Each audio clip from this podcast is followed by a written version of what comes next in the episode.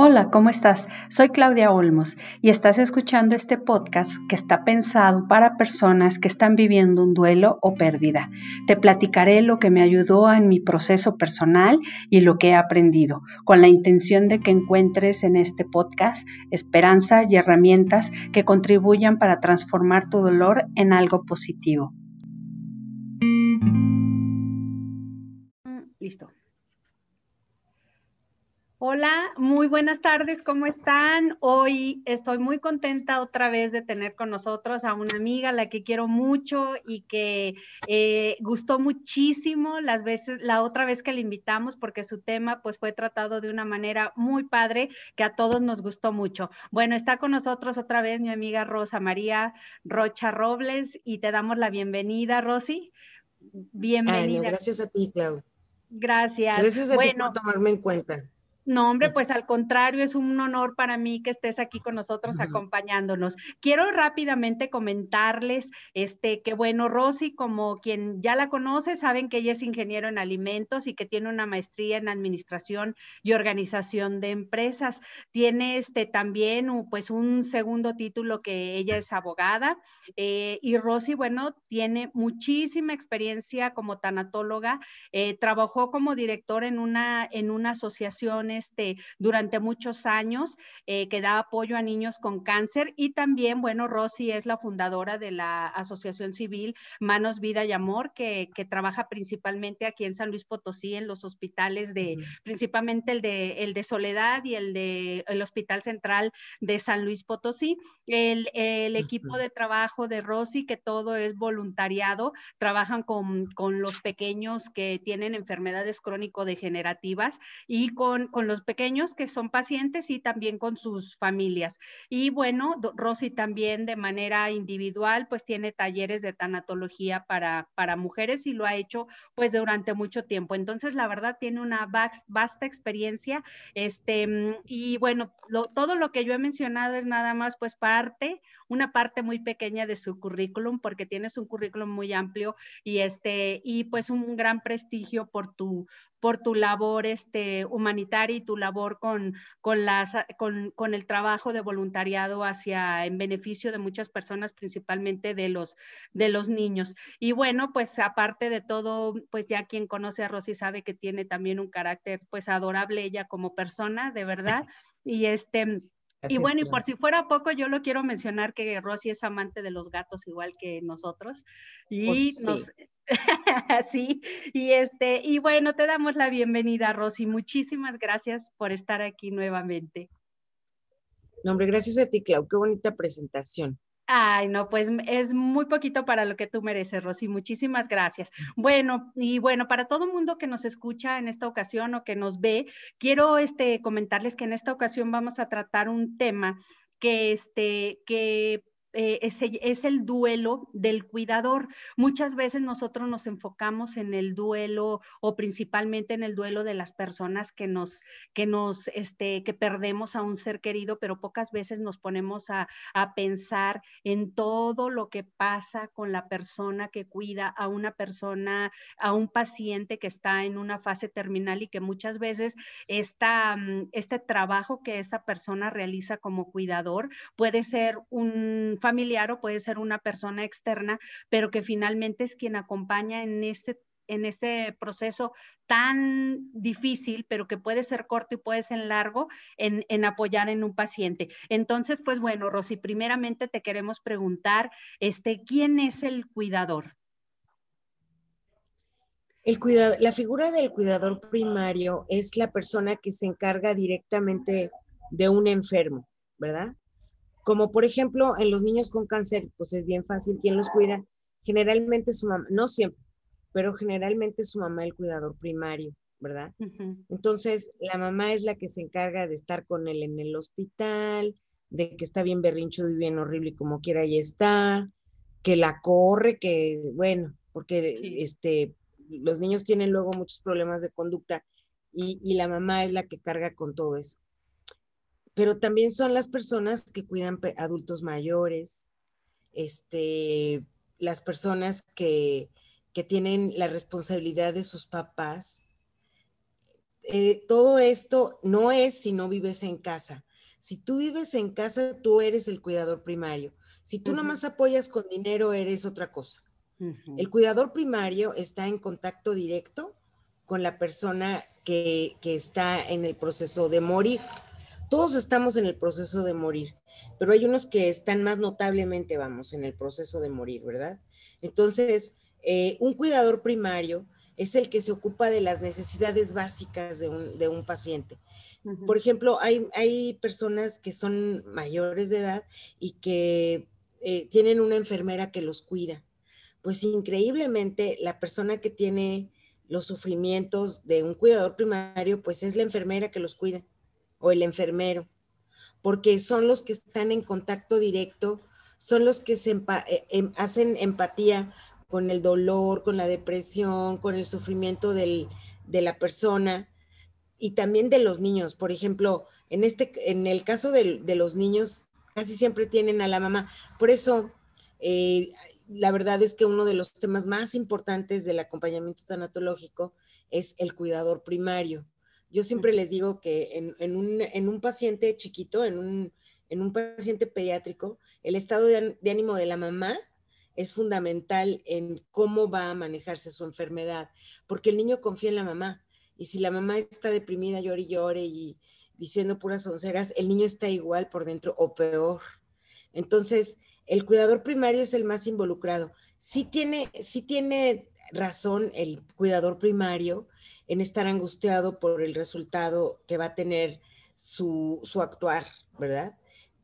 y sí tiene razón en sentirse triste y desolado, y sí puede llorar y, sí puede, este, eh, vamos, desgarrarse las vestiduras porque sí. Aparte, generalmente un cuidador primario vive procesos largos, largos de tiempo, ¿verdad? Como por ejemplo, en un niño con cáncer, pues si los aguantas son tranquilamente tres años. Sí, mínimo. ¿Verdad? O por ejemplo, en un adulto mayor puede ser 10, 12, 15. ¿verdad? y, más cuando los adultos mayores pierden facultades, pues peor, ¿verdad? O sea, todavía se vuelve más, y, son estas, estas, este, estas hijas o hijos, porque ahora yo ya no nada más son las hijas, o sea, son estas personas que, que se están con sus papás y que los acompañan y que a lo mejor tienen quien les ayude, pero que los que están, porque aparte, ¿te acuerdas que decíamos la vez pasada que creencias son herencias? los papás ancianos de nuestra generación, o sea, los que hoy son viejitos, piensan que los hijos tienen obligación. Entonces, la mayoría, no todos. ¿eh? Mi papá, por ejemplo, no. Él es muy a gusto y es muy autosuficiente, gracias a Dios. Pero, pero hay muchos adultos mayores que piensan que los hijos tienen la obligación de atenderlos. Entonces, sí pueden tener ayuda a los hijos, pero este, los fuertes son ellos, ¿verdad? Los que tienen la carga fuerte son ellos. Y se vuelve esto de cuidar personas con, ah, eh, con problemas que los acercan a la muerte, ya sea por vejez o por enfermedad o por cualquier situación eh, o por un accidente o por, o sea, cualquier situación que haya modificado el ambiente familiar. Sí. Son personas que, se, que, tienen, eh, que tienen mucha posibilidad de, moverse en un círculo vicioso y se vuelven codependientes. Entonces el pacientito eh, puede tener muchas, muchas situaciones y ellos aguantar, aguantar, aguantar. Y efectivamente, el día que se acabe esa relación, porque se muere, porque se cura, por lo que sea, pues al cuidador primario se le acabó su razón de estar, su razón de existir. Y eso nadie lo ve y la persona sufre porque ni va a tener las mismas visitas, ni va a tener las mismas, a lo mejor la misma situación de vida, porque ni le van a dar lo que le daban cuando estaban los papás. Entonces, son muchas cosas que, el cuidador primario, y luego aparte todo el mundo lo odia porque se enoja porque hacen ruido, porque se enoja porque tiran, porque se enoja y nadie piensa en que realmente, pues, él es una, es una persona que está viviendo pues momentos dolorosos y por tiempo prolongado. Sí, exacto. Y, que... son los menos, este, los menos comprendidos, ¿verdad? Porque de repente ahorita tú mencionaste este, que todo el mundo los odia y sí, muchas veces eh, puede haber más miembros en la familia, sin embargo, el que vive o el que se está haciendo cargo de la persona que está pasando por esta enfermedad, este, mm, como tú dices, temporal o, que, la, o que va a terminar, termine en muerte, finalmente luego vienen el resto de la familia y por qué esto y por qué lo otro y por qué empiezan como que, y eso se vuelve muy desgastante para la persona que, que es el cuidador primario, ¿verdad? Rosy, ¿el cuidador primario vive un duelo? El cuidador primario, por eso te digo que luego se les vuelve un círculo vicioso, porque claro que vivió un duelo, porque su vida cambia radicalmente. Ahora se va a dedicar a cuidar a esta persona. Antes hacía lo que tú quieras, ¿verdad? Pero hoy se va a dedicar a, procurarle el bienestar a, un, a otra persona, ¿verdad? Entonces, su vida personal pasa a un segundo plano. Segundo plano. Sus inquietudes, sus ilusiones, sus, este, lo que hubiera habido, se acaba. Porque cuidar a un enfermo es muy demandante, emocionalmente y físicamente. Y físicamente. Ocupa tiempo y espacio. Entonces, no hay, no hay relación que la soporte, ¿verdad? O sea, tú puedes tener tus amigas, pero pues no puedes salir, no puedes ir y aparte tu conversación se vuelve un poco sosa porque siempre estás con tu mamá, con tu mamá, con tu mamá, con tu mamá. Eso no es saludable, ¿verdad? Y, aquí en México no entendemos que ese papel del cuidador primario eh, tendría que ir acompañado de, soportes emocionales para el cuidador, ¿verdad? Que el cuidador pudiera sentirse pues que no está solo, que se preocupan por él, que está haciendo algo por el bien de toda la familia, ¿verdad? De acuerdo. Oye, Rosy, y por ejemplo, perdón, em, sin, e, e independientemente de que, de que la persona a la que está cuidando eh, se recupere de la enfermedad o del accidente o lo que tuvo o muera, la persona que, el cuidador primario vive eh, unas etapas del duelo, o sea, eh, vive un duelo similar o, no. Sí, sí, sí, sí, sí, sí. El cuidador primario vive, vive, por supuesto, este, pues vive muchos duelos, ¿eh? Vive, vive muchas etapas. Eh, a lo mejor, como, como generalmente son procesos de adaptación, porque son procesos por tiempos largos, que cambian vidas, ¿verdad? Y que, y que si tú eres una persona que tiene una vida y que la tienes que cambiar por esta, pues es muy complicado. Y sí, efectivamente, este, va a haber gente que te va a decir, no, yo estoy bien, pues está bien en la negación, ¿verdad? Y hay gente que va a decir, bueno, pues estoy haciendo esto, pero pues es de manera temporal, es, ah, es gente que a lo mejor ya lo aceptó, que tiene que hacerlo, que no hay quien más que lo haga. Y es bien interesante cuando además entienden que ni se los va a agradecer ni el enfermo ni la familia. Eso te iba a decir, o sea, muchas veces se recupera y, no, pues ni siquiera las gracias, ¿verdad? Y este, igual, y la familia menos, al contrario, a veces hasta, hasta se enojan, exigen, etcétera, ¿verdad? Sí. Mira, ¿sabes, ¿sabes cuándo es como muy terrible para el cuidador? Por ejemplo, cuando es una familia donde hay varios hermanos y un hermano cuida al, al papá o a la mamá. ¿Verdad? Y luego se hacen viejitos y tú los cuidas, los cuidas, los cuidas, y luego resulta que se te enferma y llega el hermano que vive en Siberia y dice, no, no, que le hagan esto, que le hagan esto, y tú dices, no, porque mi mamá esto, porque mi mamá esto otro, porque no es que, no, que no le hagan esto. Sí, porque no lo vamos a dejar morir y porque no sé qué. Entonces llega ese extraño que no tiene nada que ver con, el, con la circunstancia del enfermo y da órdenes que, molestan mucho al cuidador primario y al enfermo. Sí. A los dos. Sí, porque, generalmente de alguna manera... como están fríos.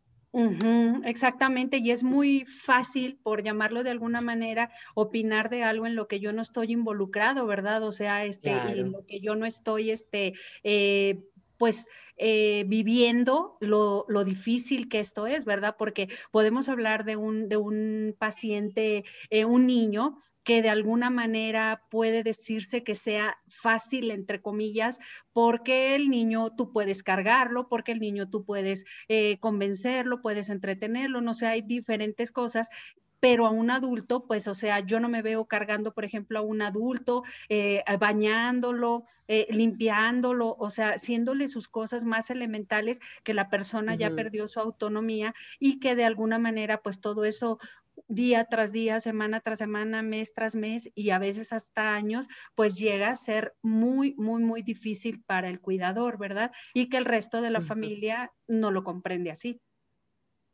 Porque no, lo ha pasado. Porque no lo vive. Ajá. Exactamente. Oye, Rosy, otra pregunta que yo te quería hacer. Este, ¿hay cuidadores profesionales, como hablábamos ahorita y lo mencionaste algo al respecto, este, como son pues los enfermeros o las personas que están capacitadas en esta área de la salud para, para cuidar este, a personas de la tercera edad o, enfermos? Y los familiares que se vuelven cuidadores, como decíamos, este, mm, eh, tiene que ver aquí eh, ¿hay alguna diferencia por el hecho de que se involucran los sentimientos o es exactamente el mismo duelo para el cuidador? Mm, mira, cuando un cuidador es profesional, de a de veras, debe de tener incluso atención psicológica, porque cuidar pacientes en, en estados críticos prolongados, es que aquí el tema, el tema importante es el tiempo. Si fuera una semana o dos, no importa. Es más, un mes. Pero se puede prolongar años.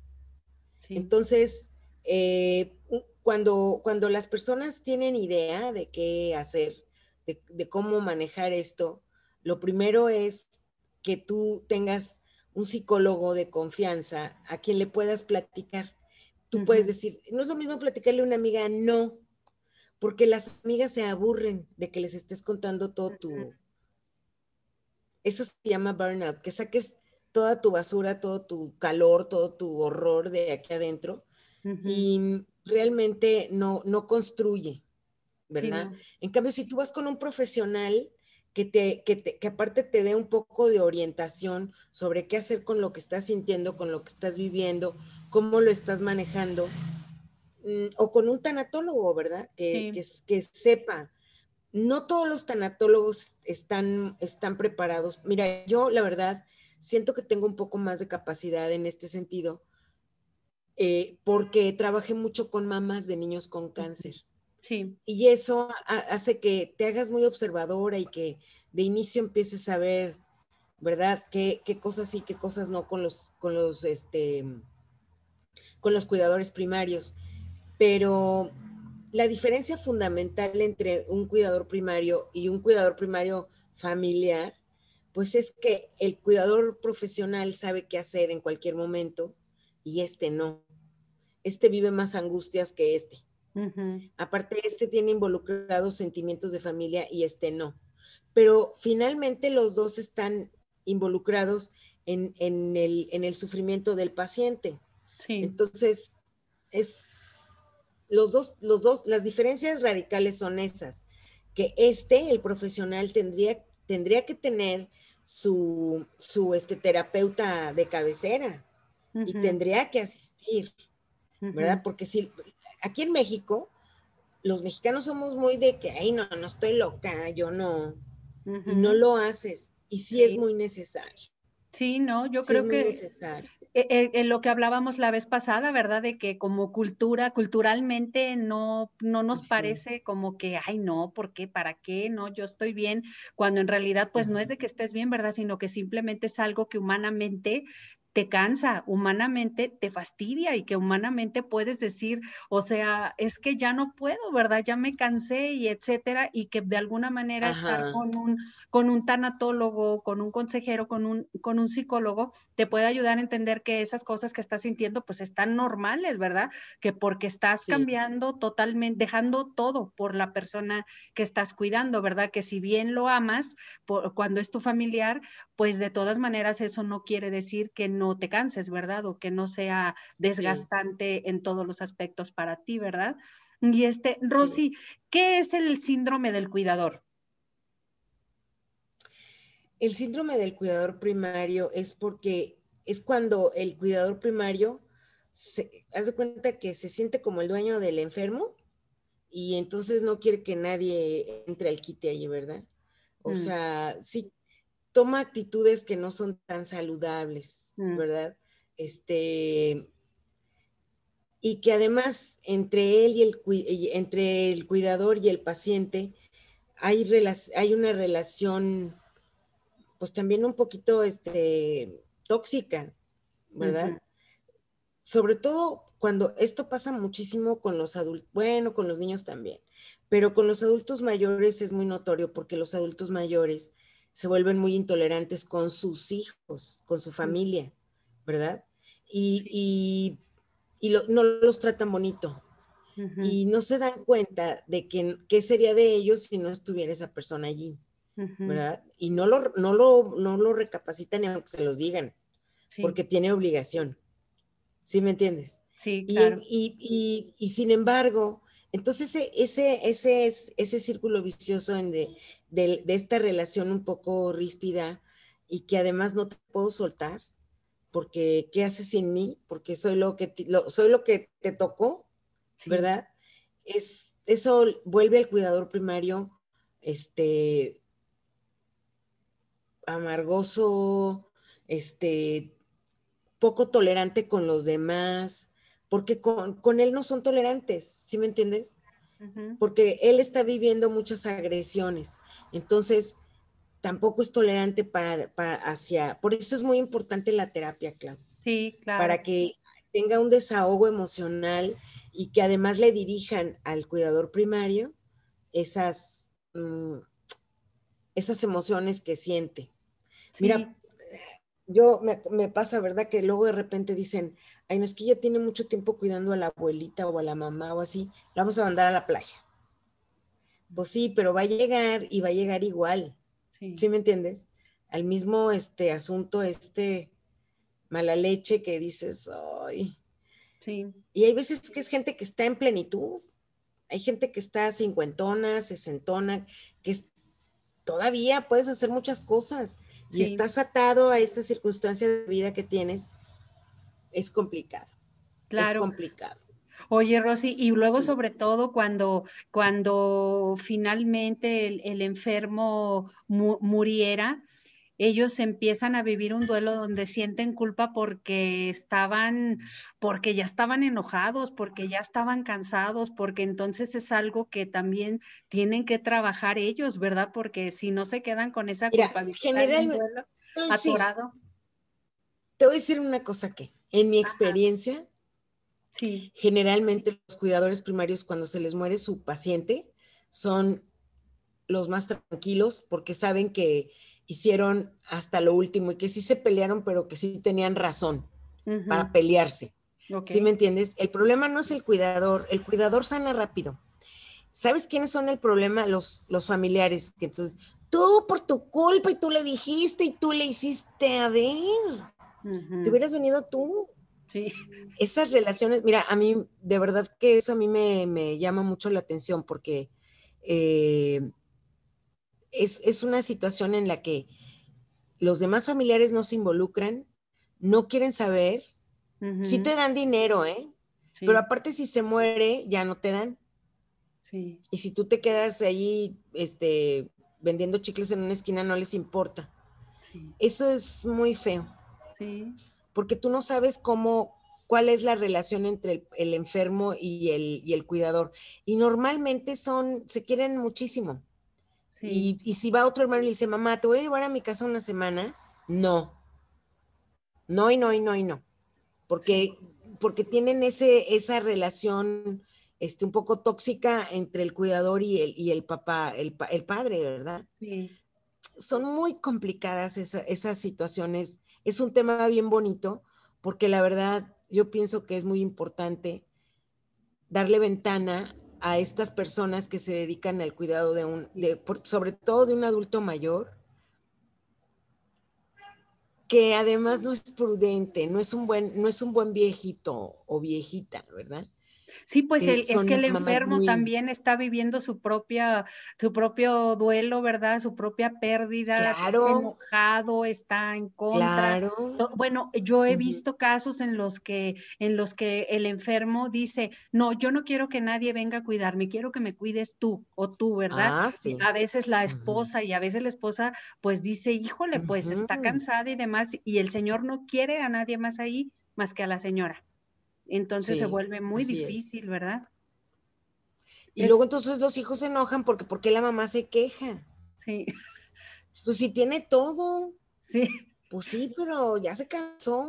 Sí, ya se cansó. E, ese, ese cansancio, fíjate que de, de, este, de este tema que estamos hablando, lo más interesante, Clau, es el cansancio emocional. Es un tema aparte, es un tema aparte, el cansancio emocional que te genera eh, Mira, por ejemplo, las personas que cuidan personas con Alzheimer, por ejemplo. Ay, no, no, no, no, no. Y más si es alguien de tu casa que tú siempre viste bien y luego de repente ya no. Por ejemplo, en esos casos el cuidador primario tiene una situación muy, muy especial porque no les creen. No les creen que no se acuerdan. No les creen que no saben. Entonces se pelean horrible porque no, no les creen. Y en verdad no saben. O sea, en verdad no se acuerdan. Sí, claro, sí.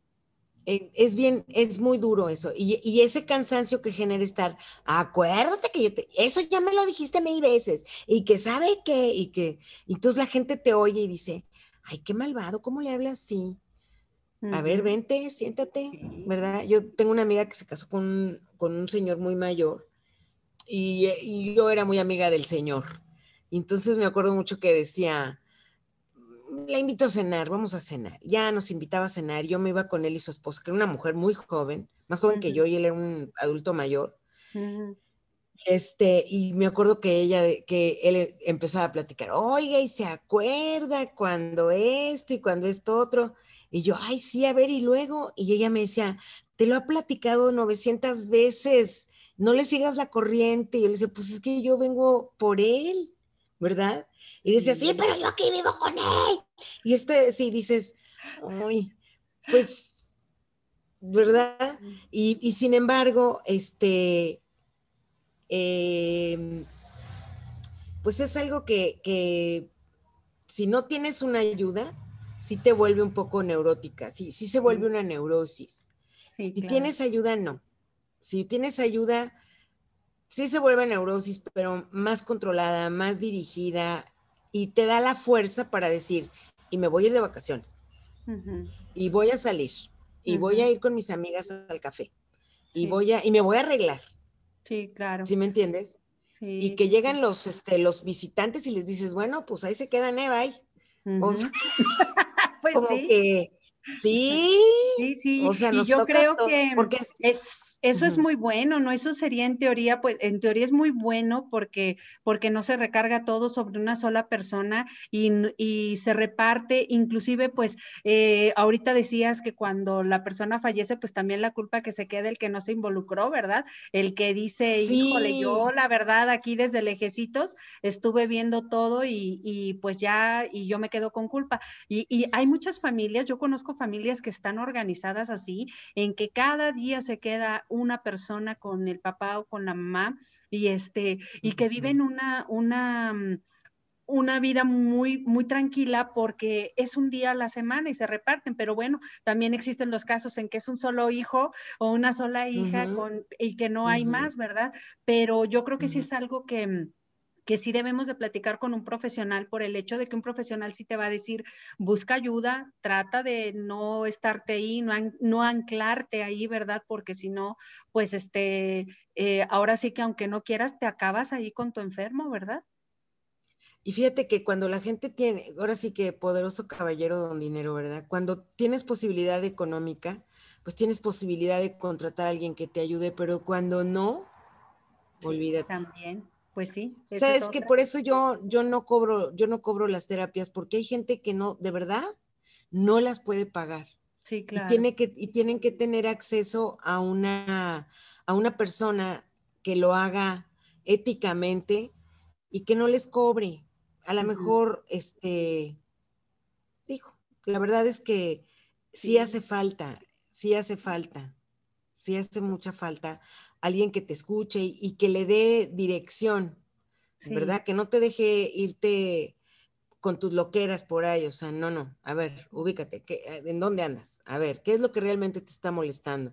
a ver, ¿qué es lo que realmente está pasando? Porque otra vez volvemos, eh, un tanatólogo siempre parte de, lo, de la realidad, no de lo que nos gustaría que pasara. No podemos partir de algo falso, tenemos que partir de la realidad, ¿verdad? Entonces, ¿cuál es tu realidad? No me eches choro, no me inventes nada. ¿Cómo te sientes? Sí, ¿verdad? Sí, Entonces, es verdad. ese es, así un poco va la cosa. Sí, Rosy, oye, Rosy, por ejemplo, este, ¿cómo afecta en la vida del, cuidador primario en físicamente, psicológicamente? Bueno, hablamos ya un poquito de los problemas familiares, pero inclusive laboralmente, ¿cómo, cómo lo, lo afecta?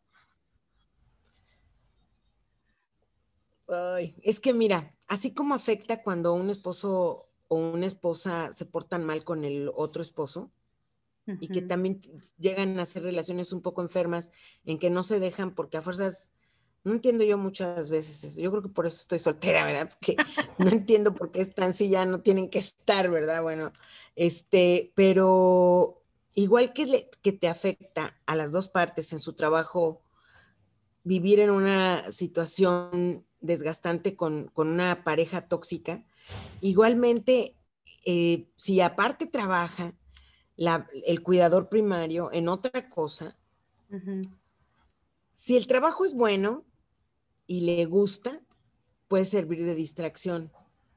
Pero si es un trabajo donde tiene otro jefe tóxico, generalmente, fíjate, se dan así las cosas. Tiene otro jefe tóxico, casi como el, como el que cuida, que le hace ver la vida de cuadritos y luego aparte llega y le sigue. Entonces se vuelve muy horrible. Y yo pienso que, fíjate, yo he visto que en, este tipo de situaciones se da esto de, el, más, el más fuerte se come al débil, ¿verdad? A mí efectivamente me gustan mucho los gatos y yo veo que, por ejemplo, yo cuando tengo muchos gatos, si uno, si uno es débil y les tiene miedo a los otros, entonces van todos, lo cachetean, le hacen y se burlan de él y le corren y bueno. Sí. Y cuando el gato se defiende y les pone su tate quieto, sí se pelean, pero normal, ¿verdad? Sí, lo respetan. Pero, exacto. Y también pasa lo mismo con una persona que vive en medio de relaciones tóxicas. Así se comporta en el trabajo o sea, permite cosas que no debe de permitir, este, tolera cosas que no debe tolerar, porque está bien entrenadita acá y lo está viviendo todos los días. ¿Sí me entiendes? Entonces, ay, es, es complicado. Sí necesita ayuda la persona, el cuidador primario de un, de un enfermo. ¿Sabes también quiénes son este tipo de personas? Las mamás que tienen niños con discapacidad por ejemplo. O sea, son personas que tienen niños. Mira, si el niño está bien y el niño avanza y el niño camina por el camino que le toca, la mamá está bien. Pero si el niño se enferma, si el niño este, es frágil de salud por alguna razón, son unos estreses y unas angustias que uno dice, híjole, man, qué barbaridad. y realmente los niños con discapacidad también es complicado manejarlos. Los que tienen este, eh, mm, ¿cómo se llama este hombre? Los que tienen parálisis cerebrales y cosas así, que los dejan de edades más chiquitos también y luego ya crecen y son hombrones y siguen muy complicado también. Son personas que tienen mucho conflicto sobre, fíjate, esa está peor porque tienen mucho conflicto sobre qué van a hacer con su niño el día que ellos falten. Sí. Y, qué van a hacer ahorita que ya no lo pueden cargar y lo, tienen que llevar al baño y no hay dinero para eso. Es muy, muy feo. Nunca pensamos en esas personas y es muy complicado. Muy, yo eh, conocí a una persona de mi familia que tenía dos, no tenía uno, tenía dos Y una cosa que me sorprendía mucho es que les tomaba parecer para la toma de decisiones serias de familia. Yo le decía, ¿por qué haces eso? Son niños, o sea, su cabeza no es de hombres. ¿Por qué, les, ¿Por qué los pones a parir chayotes? No, es que yo tengo que contar con ellos. Yo decía, ella se murió de un infarto del corazón, horrible. O sea, ¡pum!, se murió. Eh, pero, pero, por ejemplo, esa es una relación de un cuidador primario, pues, no tan sana, porque ¿cómo crees que a un niño que tiene una, una capacidad intelectual de unos 10, 12 años le tomas parecer en decisiones fundamentales de tu vida? Claro. Y de la vida de ellos, cuando ellos no saben bien, y eran dos, eran dos. Entonces, esas personas también tienen, este, tienen, tienen por periodos sumamente prolongados de vida estados depresivos muy poderosos y también son gente poco comprendida. Y la gente les hace preguntas poco acertadas y los lleva, los esquina en situaciones que dices, ay no manches, ya déjenlo en paz. O sea, como que, ¿y por qué no haces esto? ¿Y por qué no haces lo otro? ¿Y por qué no lo llevas? Pues porque no. Sí, claro. ¿Tú crees que con tantos años de estar cuidando a la criatura no saben qué necesitan o qué quieren o cómo? ¿A poco tú que ni tienes nada le vas a decir cómo? Exacto. Así hay, este, yo con esta prima de verdad que yo decía, híjole, o sea, muy duro, muy duro. Ese es otro tipo de cuidadores primarios. Es que el cuidador primario su, su salud mental va a depender mucho del tiempo que dure su, su cuidado al enfermo y de la condición del enfermo y de la relación con el enfermo. Sí, claro. ¿Verdad? Esas son tres cosas fundamentales que tiene que haber. Sí, híjole, sí, es un tema bien, bien profundo, ¿verdad? Y que tiene muchas, muchas, este, muchos caminitos que, que se pueden tomar, este, que no es un tema que digas, aquí es esto nada más, sino que tiene muchas variantes y cada variante tiene sus particularidades, ¿verdad? Este, Rosy, eh, como última pregunta que, que, tengo para ti, este, ¿hay algunos consejos que pudieras tú darnos como para evitar que el cuidador primario tenga esa sobrecarga? O cómo se puede él ayudar o cómo podemos ayudar nosotros a un cuidador primario? Ya fueron dos preguntas, ¿verdad? No nomás una. ¿Qué puede hacer el cuidador para ayudarse y qué podemos hacer los que estamos alrededor para ayudarlo? El cuidador primario tiene que romper su círculo vicioso con el, con el, con su cuidado, con su, con la persona que cuida es muy complicado porque no hay quien se lo quiera romper. O sea, no hay quien vaya y le ponga el hombro para decir, vete, yo aquí me quedo. No. O sea, no. Porque además el, cristiano cuidado tampoco quiere, ¿verdad? Pero bueno, eso es lo, eh, por eso es muy importante que el cuidador primario tenga, eh, tenga un, un coach ya sea de un psicólogo, de un psiquiatra. Hay veces que van a estar el chocho porque luego no se puede dormir, porque luego este, está muy deprimido, porque pues que se tome el chocho que le dé el psiquiatra, ¿verdad?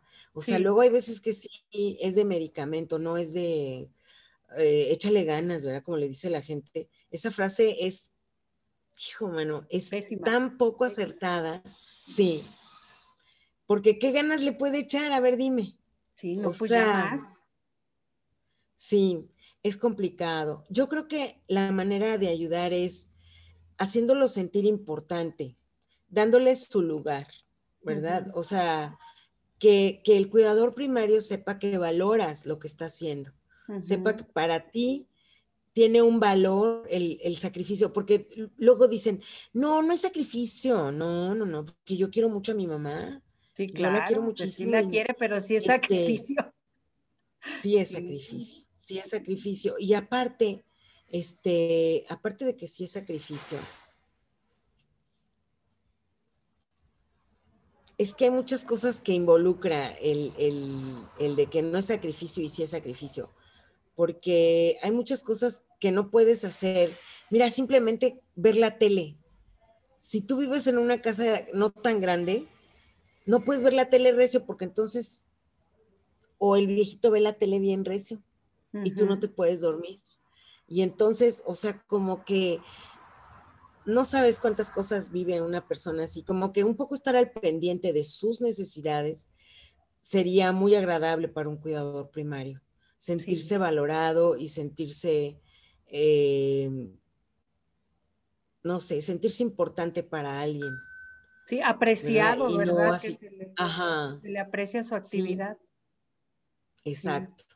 Ok. Yo creo que eso es lo más que puedes hacer. Sí, sí, sí. Y obviamente, pues el, el cuidador primario, como lo, lo, vienes mencionando desde un principio, eh, buscar siempre el estar bien, ¿verdad? O sea, buscar el apoyo, no esperar a lo mejor que otros se lo traigan. Si yo soy un cuidador y, y estoy escuchando esto, es, entiendo que debo de, de, buscar un apoyo, debo de buscar un, alguien que me escuche, alguien que me, que, que pueda mm, e, entender lo que estoy yo sintiendo, pensando, alguien con quien pueda hablar libremente y decirle, estoy cansado, estoy así, estoy así, estoy triste, estoy enojado, que igual no se le puede. Es más que, que llores y que no te diga, ay, no, no llores, no llores, ¿sí me entiendes? Porque a veces es lo que te hace falta también, explotar. ¿No? Sí, es correcto. Y, una amiga te va a decir no llores. Y un psicólogo, un tanatólogo, un psiquiatra te va a decir, llórale, hombre. Tienes toda la razón.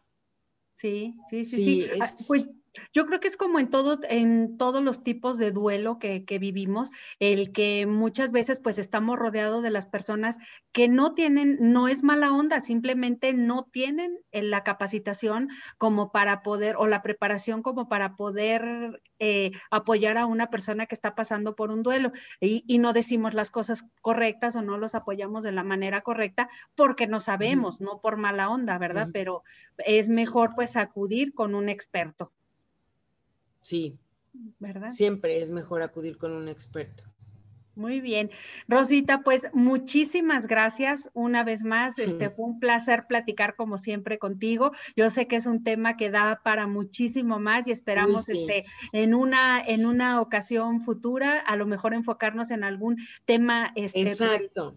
¿Verdad? En, en especial, en especial, haz de cuenta, por ejemplo, Fíjate, hay esa área de los niños con discapacidad también es un área muy, muy, muy, muy desatendida, porque se vuelve común, ¿ves? Que la mamá siempre está allí, que, pero no, no es común, ¿verdad? o sea. Muy difícil, muy difícil. Enfocado por, por, por situaciones, yo creo que le sacaríamos mucho más provecho. Claro que sí, Rosy, pues bueno. Como la introducción. Sí, este, estoy de acuerdo y me parece muy bien porque sí es algo que podemos eh, platicar en, eh, en, la siguiente, enfocado más bien como introducción, este, como bien tú lo dices, como introducción, creo que, que nos queda muy claro cuál es la, la, la función y, el, y lo que siente y piensa un cuidador primario y ya de ahí podemos ir desglosándolo un poquito para enfocarnos más a, los diferentes tipos de cuidadores, ¿verdad? Este, Rosita, muchísimas gracias por tu tiempo, muchas gracias por compartir con nosotros tus conocimientos y tu experiencia y bueno, pues ya eh, nos comprometemos para poder seguir tratando este tema por lo menos este, en, en, las siguientes pláticas y esperamos que las personas que nos escuchan y que nos ven les haya, les haya sido de utilidad, si conocen a alguien que pueda servirles este tema, compártanselos y aparte, pues suscríbanse con nosotros, denos like también en la página de Facebook como para que puedan seguir recibiendo cada vez que nosotros nos conectemos y platiquemos aquí de estos temas que a todos nos interesan y nos importan. Muchísimas gracias, Rosita.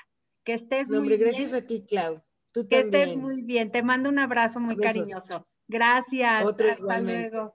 Hasta luego. Bye.